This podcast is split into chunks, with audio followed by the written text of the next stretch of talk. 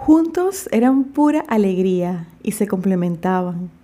Uno tenía cero tolerancia al alcohol, pero con cero se podía tomar una cerveza cero por su aniversario, aunque para eso tuviesen que inventarse una fecha cero en el calendario. Bienvenidos una vez más a este su podcast entre poesías y poetas. Mi nombre es Priscila Gómez y estoy transmitiendo desde David Chiriquí, República de Panamá, un espacio para compartir poesía en español de todos los tiempos. Recuerda seguirme en las redes sociales como arroba entre poesías y poetas y también visitar la página web www.entrepoesiasypoetas.com. Si te gusta el contenido, compártelo para que este podcast llegue a más personas. Estamos en el capítulo número 91 de este su podcast Entre Poesías y Poetas, muy cerca de los anhelados 100 episodios. Ya tengo algunos planes para celebrarlo. Espero poder organizarme y sacar el tiempo para hacerlo realidad. Muchas veces mi mente viaja a una velocidad que mi cuerpo no acompaña y bueno, me toca ajustarme a lo que físicamente se me hace posible. Pero ahí vamos eh, con esos preparativos de los 100 episodios. Para el día de hoy eh, me daré el permiso de declamarles una poesía que me fascina, Admiro muchísimo al autor, para mí él está marcando una nueva era en la poesía. Les hablo nada más y nada menos que de César Brando. Los invito a conocer un poco de su biografía. César Brando Nojoku nació en Malabo, Guinea Ecuatorial, país africano, el 2 de agosto de 1993. Es uno de los poetas más jóvenes de los que hemos conversado en este programa. Al cumplir 18 años se trasladó a España para estudiar educación social. En 2018 cambió su vida ya que decidió presentarse a un concurso de talentos llamado Got Talent, haciendo algo que en ese momento era muy inusual, decir una poesía de su autoría. Desde ese momento en la audición se robó el corazón de la audiencia con el poema El cero y el uno, con una narrativa y profunda. Fue el ganador de este concurso y en adelante una figura que representa la poesía de estos tiempos. Para todos ustedes, mi interpretación de El cero y el uno. Uno no quería contar con nadie y uno no entendía por qué era impar si antes de él había alguien. Uno no quería contar con nadie y uno se sentía que después de él estaba el infinito y a uno los sempinternos le daban miedo. Así que uno, muerto de pavor, se fijó en cero. Y cuando uno vio a cero, pensó que cero era el número más bonito que había visto y que, aún viniendo antes de él, era entero. Uno pensó que en cero había encontrado el amor verdadero, que en cero había encontrado a su par.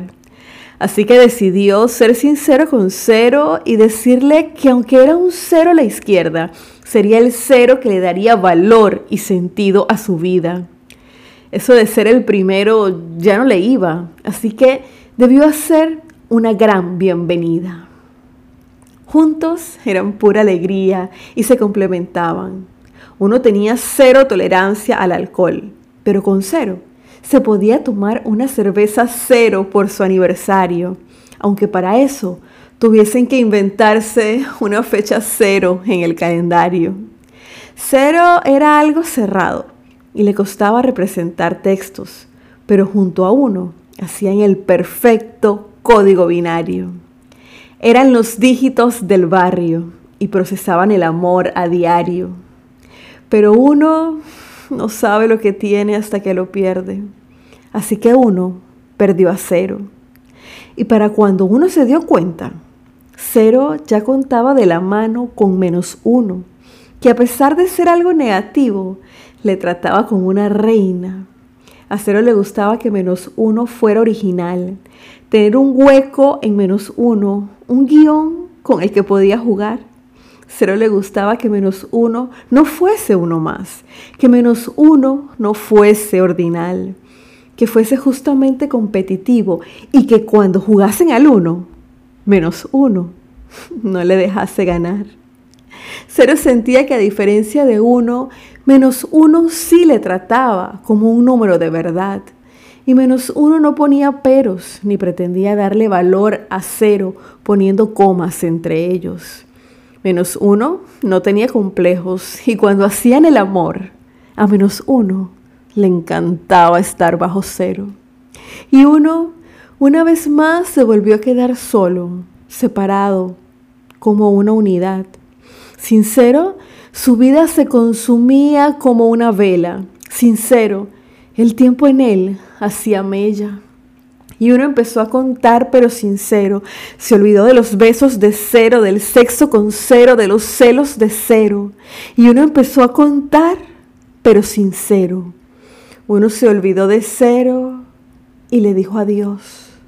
Uno se olvidó de cero y tal vez hasta del amor. Y empezó a contar hasta lo que más miedo le daba, hasta el infinito. O tal vez solo hasta dos. Personalmente, desde que escuché este poema quedé impactada con la poesía de César Brandon. Rompe con todos los esquemas que yo conocía, pero me encantan sus versos. Lo repito, en mi opinión, Brandon está marcando una nueva era en la poesía. Algún día espero conocerlo y tener la oportunidad de declamar alguno de sus poemas junto a él. Si te gustó este episodio, compártelo, envíaselo a alguien que sepas que lo va a disfrutar. Compártelo en tus historias de Instagram y me etiquetas como arroba entre poesías y poetas. Vamos a ver si por alguna de esas casualidades de la vida eh, esto llega a oídos de César Brandon hasta España. Sería un verdadero honor para mí, de verdad que sí. De esta manera llegamos al final del episodio número 91 de Entre Poesías y Poetas. Te espero la próxima semana con otra interpretación. Me despido recordándote que la poesía se vive mejor cuando se escucha. Hasta la próxima.